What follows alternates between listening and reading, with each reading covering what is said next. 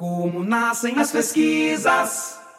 PPG com o FJF. Olá, eu sou o João Cunha e está começando mais um episódio do podcast Como Nascem as Pesquisas, do programa de pós-graduação em comunicação da UFJF. E hoje eu vou conversar com a aluna de mestrado do PPG-Com da UFJF, Larissa Gabellini, sobre o projeto da Larissa, que é intitulado Consumo Expandido: A importância do capital nas redes sociais e como as inteligências artificiais são usadas nesse processo, criando influenciadores virtuais. Larissa, então eu queria te perguntar como que nasceu essa sua pesquisa? Olá, João. Espero que esteja tudo bem com você. E eu adorei a sua pergunta. É, a minha pesquisa nasceu na realidade de um processo que começa lá em 2019, quando eu vou apresentar o meu projeto de TCC e, consequentemente, o meu TCC depois para encerrar o meu curso de jornalismo na UFOP. É, dentro dessa dinâmica, eu trabalho com o Instagram, com os influenciadores digitais e com um nicho específico dentro dessa segmentação enorme que existe hoje nas redes, que era os perfis fiz fitness. E a ideia para o mestrado, o projeto ao qual eu passei, ele também trazia questões que remetiam ao Instagram como um ambiente em que todas as conexões, as interações é, e os processos sociais, comunicacionais, é, mercantilizados se dão. E os influenciadores também como agentes sociais dentro do nosso grupo, da nossa sociedade, das nossas relações que acabam assumindo uma posição de imperância aí nas nossas decisões, justamente pelo,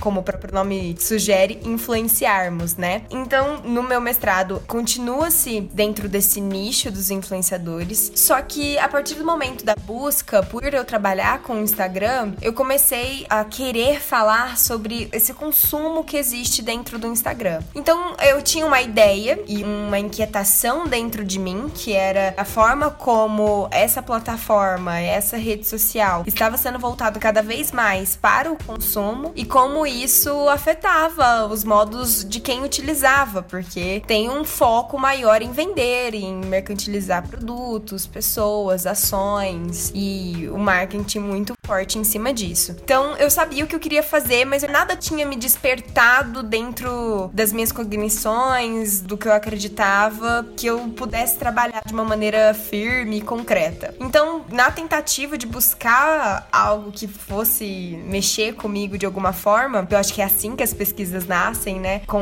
um quê de profundidade, eu comecei a procurar e a utilizar bastante o Instagram para buscar perfis, buscar inovação, tecnologias, para ver ali como o funcionamento do próprio incômodo que eu tinha, da própria percepção dessa questão do consumo exacerbado está acontecendo ali naquela plataforma, para ver como ela se manifestaria de alguma forma. E aí, dentro dessas procuras, apareceu para mim um anúncio. Até então, eu trabalhava com a questão da estética também no TCC, sobre a beleza, a indústria da beleza. E quando esse anúncio apareceu para mim, eu achei que fosse uma pessoa utilizando um dos inúmeros filtros do Instagram que modificam totalmente a nossa face, né? Aumentam os nossos lábios, puxam os nossos olhos, uniformizam a nossa pele, principalmente utilizados muito por mulheres, né? E aquilo me chamou a atenção. Eu falei, nossa, olha, essa pessoa tá usando um filtro enorme, né? Deixa eu ver esse perfil, deixa eu analisar. É, aquilo me causou um, um incômodo, me chamou a atenção. Ao entrar no perfil, eu me surpreendi de não ser uma pessoa real por trás daquele perfil. Era o que nós chamamos hoje, dentro de um avanço da pesquisa, de influenciadores virtuais. Era uma influenciadora virtual que se denomina como uma robô e o nome dela é Lil Miquela. E aquilo me causou uma questão assim muito mais profunda, porque eu comecei a pensar, meu Deus, existe além dos influenciadores reais uma automatização através da inteligência artificial para que se construa também influenciadores virtuais, digitais realmente, por eles não existirem é, no mundo real. Foi aí que nasceu minha pesquisa, foi aí que nasceu a vontade de pesquisar esse consumo expandido através é, de ferramentas de inteligência artificial, utilizando ainda a questão do Instagram e dos influenciadores, trazendo a Miquela, que é um dos robôs influenciadores,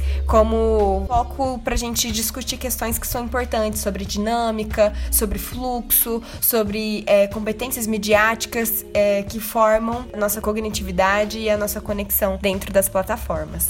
Super obrigado, Larissa. Adorei conhecer mais seu projeto. Me chamou muita atenção, além da própria relevância né, do projeto em si. Eu acho que esse é um tema que atualmente se mostra muito relevante, mas também como que você chegou até a sua pesquisa, né? Eu acho muito interessante quando a gente começa a estudar algo que nos inquieta como indivíduos, né? Então essa era uma questão pessoal para você e um interesse pessoal e você acabou se aprofundando nesse tema a partir desse interesse, né? Eu acho que isso traz mais paixão para a pesquisa, mais interesse, mais relevância. É, sempre acho legal escutar quem fala assim dos projetos com tanto carinho, tanta paixão, tanto interesse. E uma outra questão que me chamou a atenção também foi como que o acaso contribui com as nossas pesquisas, né? Então você falou que um dia você estava lá e por acaso no Instagram veio é, e você recebeu a comunicação via inteligência artificial, né? E talvez se você não tivesse tido esse acaso, os caminhos da sua pesquisa eles teriam sido outros, né? Eu acho isso muito interessante. É mais ou menos o, o mito lá do Newton com a maçã, né? Eu acho que esses momentos, assim, eles são muito importantes e relevantes para a gente tomar decisões de pesquisa que às vezes vão determinar toda a nossa carreira acadêmica. Bom, pessoal, é isso. Convido a todos para os próximos episódios do podcast Como Nascem as Pesquisas. E para saber outras informações sobre o programa, vocês podem acessar o site www www.ufjf.br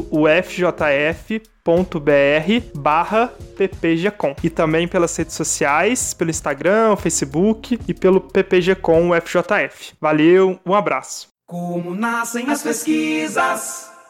PPG com.